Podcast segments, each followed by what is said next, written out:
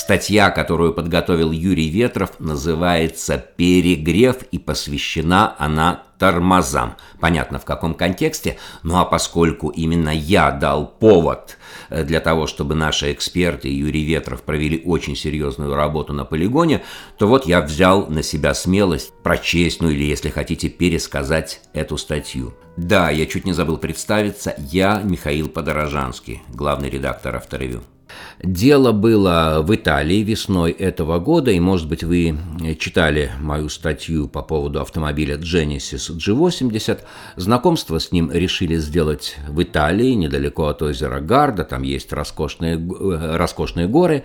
А так получилось, что у меня была возможность на пару дней раньше приехать в Италию и на пару дней раньше я получил доступ к автомобилю. Ну, чтобы не углубляться и не пересказывать вам всю статью, скажу, что самым драматичным моментом этого знакомства было то, что в горах при спуске сначала пропали передние тормоза, и затем загорелись задние. Ну, после того, как я остановился, и, в общем-то, это стало отправным таким пунктом для того, чтобы мы всерьез посмотрели, а у всех ли автомобилей все нормально с тормозами.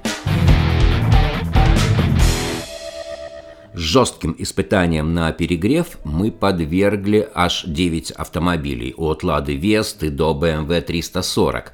Помимо них это два Kia Rio, один был с задними барабанными тормозами, а другой с дисковыми. Это Шкода Octavia, она тоже была в двух э, версиях, э, неторопливая, с мотором объемом 1,6 литра и горячая версия RS – еще были Toyota Camry, китайский автомобильчик Geely Emgrand, версии GT, звучит гордо, и Kia Optima, причем тоже версии GT, что тоже звучит гордо.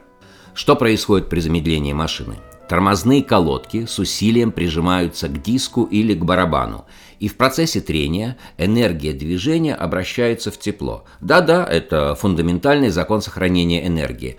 В конечном итоге эта энергия пойдет, увы, на нагрев атмосферы, но сначала а это особенно важно в контексте нашего разговора, произойдет нагрев, а то и перегрев тормозов.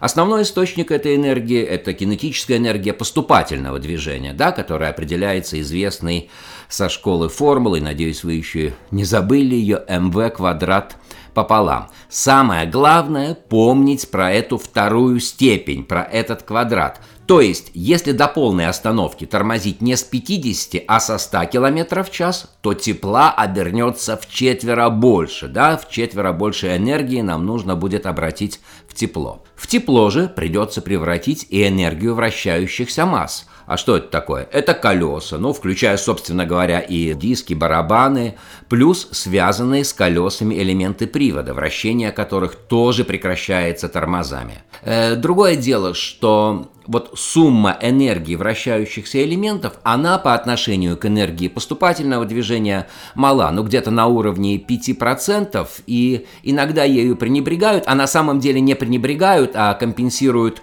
э, другими вещами, о них я скажу чуть позже.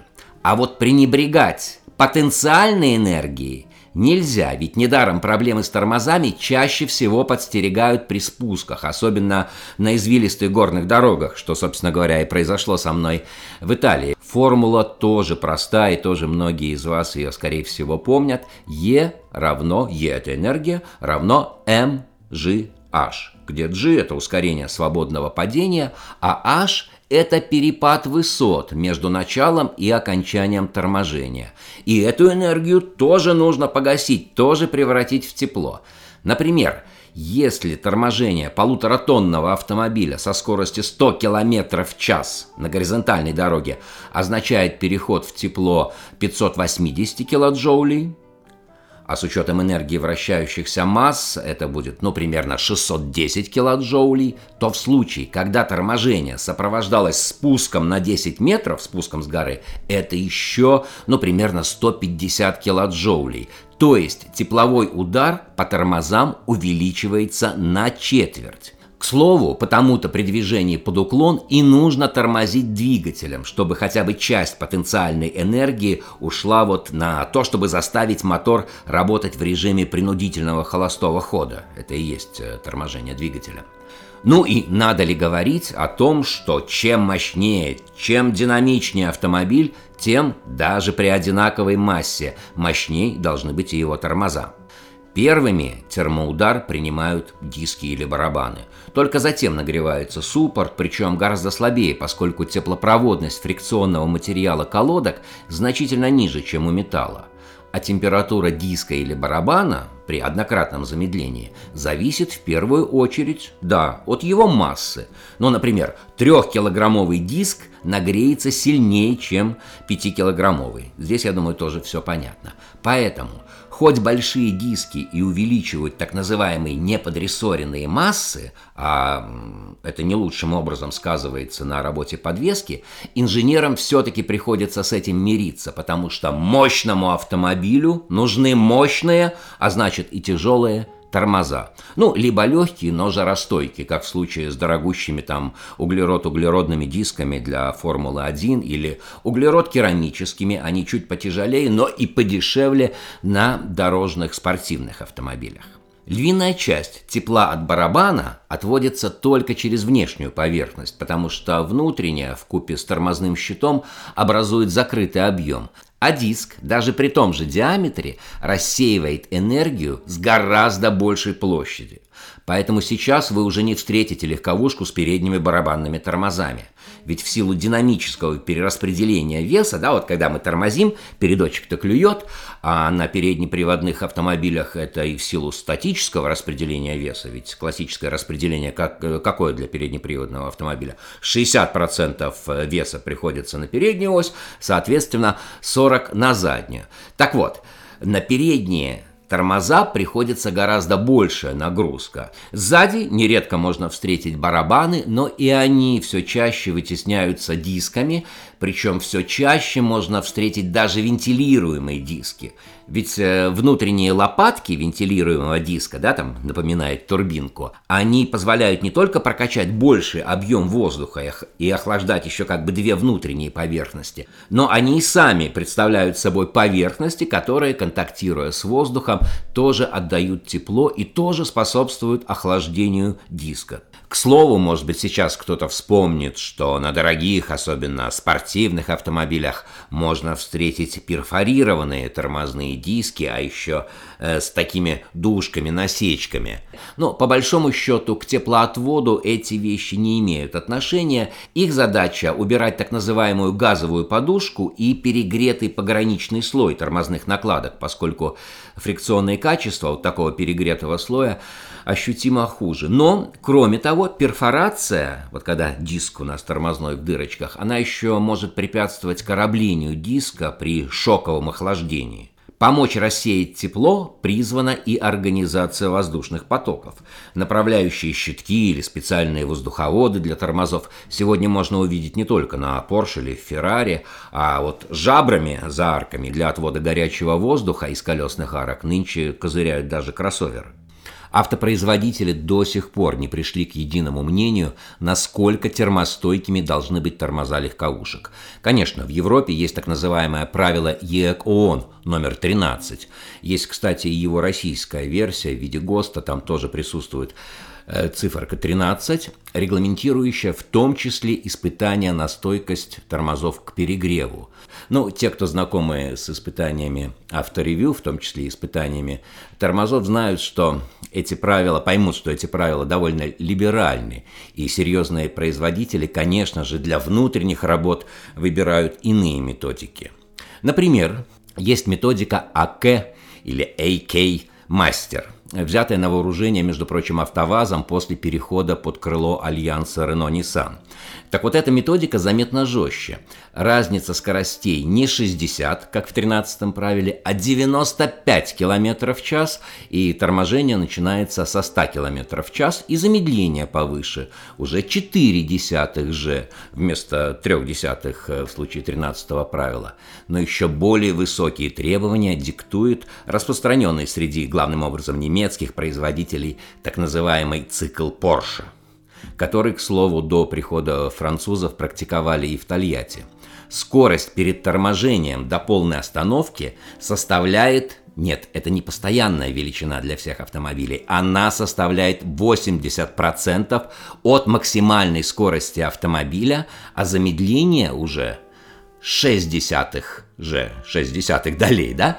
Вот, причем циклов разгонов и торможений не 15, а уже 25. Может быть, кто-то скажет, что это далеко от реальности. Ну, ребят, не дальше, чем наш лосиный тест, да, вот, когда мы делаем такую переставочку с возвратом на полосу своего движения. Да, конечно же, это моделирует крайне неприятную ситуацию, но, поверьте, именно поведение автомобиля вот в подобных критических, экстремальных ситуациях и показывает уровень его инженерной проработки и в немалой степени уровень его безопасности.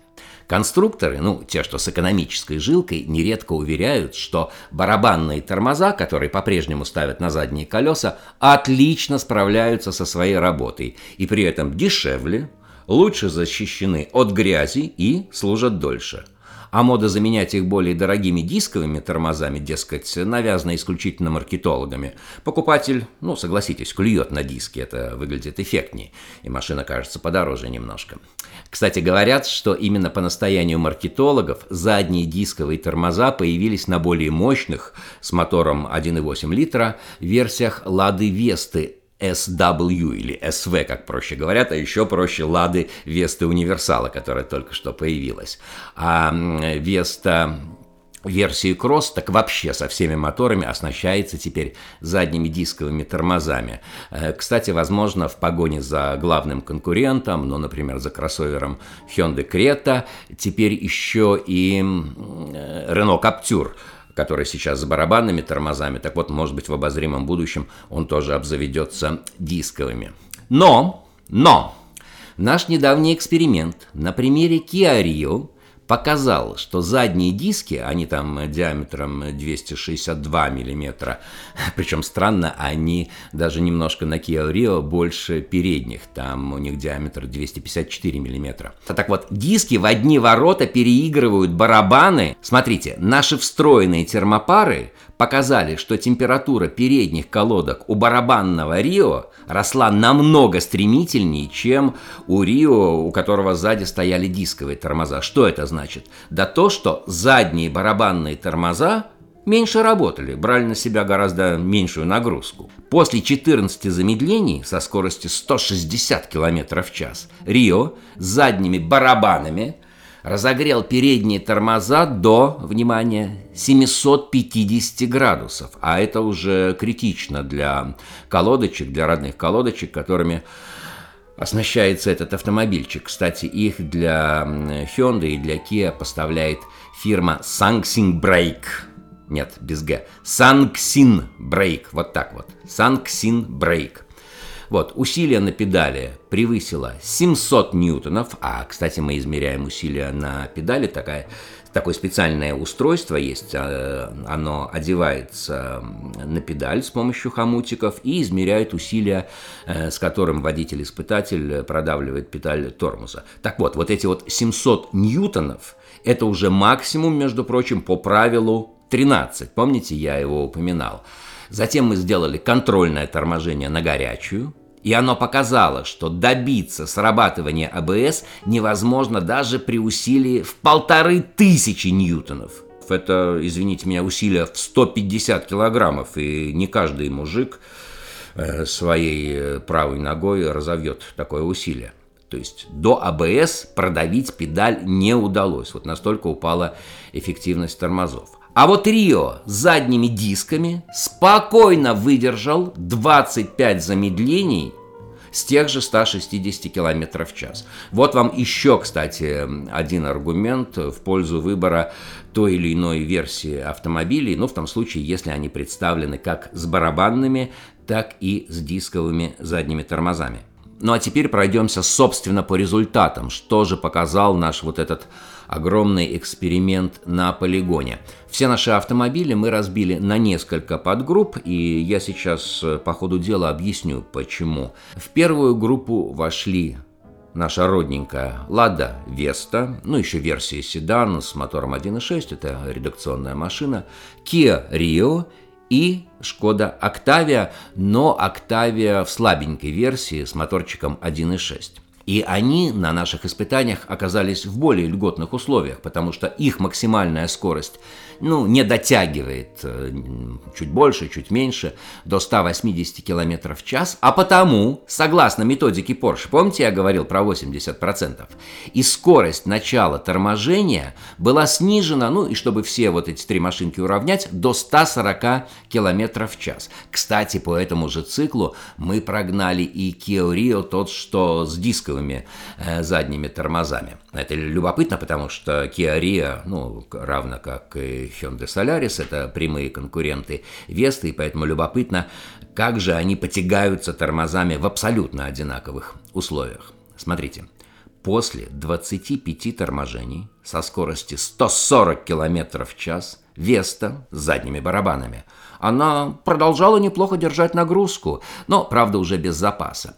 Передние колодки, кстати, для Весты, если не ошибаюсь, их ну, для конвейерной сборки поставляет знаменитая, именитая фирма TRW или TRV, как ее проще называют, хотя для других вазовских машин, ну, например, там для Гранта или Калины, э, колодки поставляет компания TIR. Так вот, колодки после вот этого очень жесткого испытания разогрелись до 713 градусов Цельсия. Рио, у которого все по кругу дисковые тормоза, разогрел передние лишь до 450 градусов Цельсия, до заведомо безопасной температуры. Шкода Октавия. А сзади на Октавию барабанных тормозов не ставят вовсе, там только диски. Но от того и пиковая температура штатных колодок, она не превысила 600 градусов, что тоже вполне-вполне в норме и не вызывает никаких опасений. Китайский Geely Emgrand GT, он не производит впечатления автомобиля со слабыми тормозами. Смотрите, передние диски диаметром 320 мм, большие такие, задние 300 мм, это на 20 мм, на 2 см крупнее, чем у Camry, причем с мотором 2.5. Но если высокую температуру не держат тормозные колодки, то размер тормозного диска ну, уже не имеет значения – Материал фрикционных накладок сдался уже на восьмом из 25, напомню, торможении со скоростью 160 км в час. Ну, скорость здесь уже выше, да, потому что автомобили мощнее и выше максимальная скорость.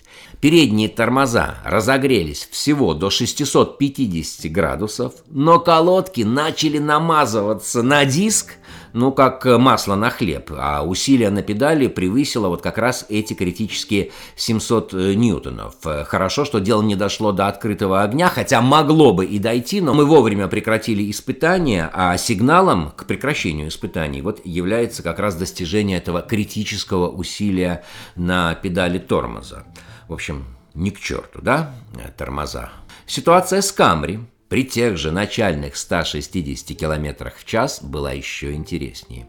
Пока передние тормоза честно несут свою вахту, они не разогреваются выше 650 градусов, задние, задние тормоза сгорают напрочь. К шестому торможению от кормы Камри повалил такой дым – будто автомобиль не с двигателем внутреннего сгорания, а с паровой установкой, будто это паровоз. Ну, а через 12 замедлений, а всего их, опять же напомню, должно быть 25, от фрикционного материала задних колодок, это на Toyota Camry, не осталось ничего. Ну, мы подумали, может быть, случайность, брак, э, бывает. И решили потратиться. Пошли к официальному дилеру, Купили еще один комплект тормозных колодок для Камри, повторили эксперимент и точь в точь с тем же результатом. Вот вам и Камри. И теперь переходим к третьей группе, еще более скоростных автомобилей. Это Kia Optima GT, Skoda Octavia с индексом RS и BMW 340, причем с пакетом M-Performance – И мы думали, конечно, что они продемонстрируют по-настоящему термостойкие образцовые тормоза, причем э, они должны продемонстрировать, поскольку в этом случае планка скорости, вот скорость, при которой мы будем начинать замедление, она уже возросла до 190 км в час. Ребята, а это очень существенно. Вы же еще не забыли, что Энергия, которую нужно обернуть в тепло, энергия движения, она пропорциональна квадрату скорости. Здесь же нелинейная зависимость. Окей, а почему мы взяли вот именно эту скорость? Могли бы еще и повыше, но мы решили, что раз вот три автомобиля в одной группе, то возьмем минимальный э, предел. В данном случае мы отталкивались от э, максимальной скорости Kia Optima GT с мощным мотором. Корейские претензии на спорт, увы, не пошли дальше вот этого титула GT, отдачи двигателя и алые раскраски суппортов, они выглядят так по-боевому. Материал корейских колодок также беспомощно сдается при температуре 750 градусов. И в результате Optima GT отказалась нормально замедляться уже на четвертом на четвертом, опять же из 25, торможения. Э, сценарий примерно тот же, что у китайского автомобиля Джили.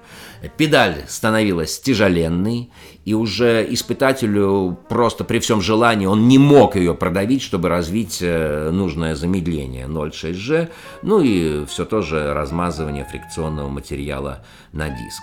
Никуда не годится. BMW, наверное, вот где одна из интриг, да? Ну, здесь нужно сказать, что у BMW, помимо того, что, естественно, все тормоза дисковые, здесь еще, э, еще одно такое серьезное конструктивное отличие есть. Э, у BMW моноблочные тормоза, у всех остальных так называемые плавающие скобы. Так вот, BMW выдерживает цикл в 25 торможений со скоростью 190 км в час, и у испытателя остается впечатление, что BMW, ну, лишь размялся так. Тормоза да, пропеклись до 700 градусов Цельсия, что, в общем-то, да, горячо, но не критично. А родные колодки, кстати, их поставляет та же фирма Jurit, э, которая поставляет их и, например, для Шкоды. Похоже, но только лишь достигли своей рабочей кондиции. Судя по очень слабому изменению усилия на педали, они могли бы выдержать, ну, еще 100, а то и 200 таких же замедлений. Все замечательно. Вот это вот э, действительно образцовые тормоза. Шкода Октавия, но уже с индексом RS. Тоже все неплохо, хотя ну, столь серьезным запасом по тормозам эта Шкода не обладает. И к концу цикла эта Шкода разогрела тормоза, внимание, до 820 градусов. Правда, разогрела, но не сожгла. Водитель-испытатель вполне мог продавить педаль до срабатывания АБС, а при контрольном замедлении мы обязательно его делаем вот э, с горячими тормозами, чтобы э, померить тормозной путь, так этот тормозной путь вырос до всего-то на 3 метра, то есть это, ну, немножко больше там естественного разброса испытаний. А после остывания тормозов э, произошло даже маленькое чудо, потому что произошло не полное восстановление, а я бы сказал переполненное восстановление тормозов Шкоды. Она стала останавливаться даже лучше, э, чем э, перед началом испытаний. Вот, вот что значит правильный термостойкий состав э, колодок, ну точнее тормозных накладок на колодки. С другой стороны, в этом таится и опасность. Водитель, не чувствуя подвоха, спускается с горы, там валит хорошо так по горной дороге, жмет на всю железку на тормоз, автомобиль адекватно замедляется, а при остановке, ребята, вот наш случай, бабах, огонь. Но, правда, в случае со «Шкодой» вспышка огня действительно была, но это загорелись не колодки, как в случае с «Хёндэ», а резиновые пыльники. Ну, слава богу, все это очень быстро потухло. Ну и, собственно, вот накопили мы некий опыт, вот провели такие первые испытания, чтобы понять, э, что такое хорошо, что такое плохо.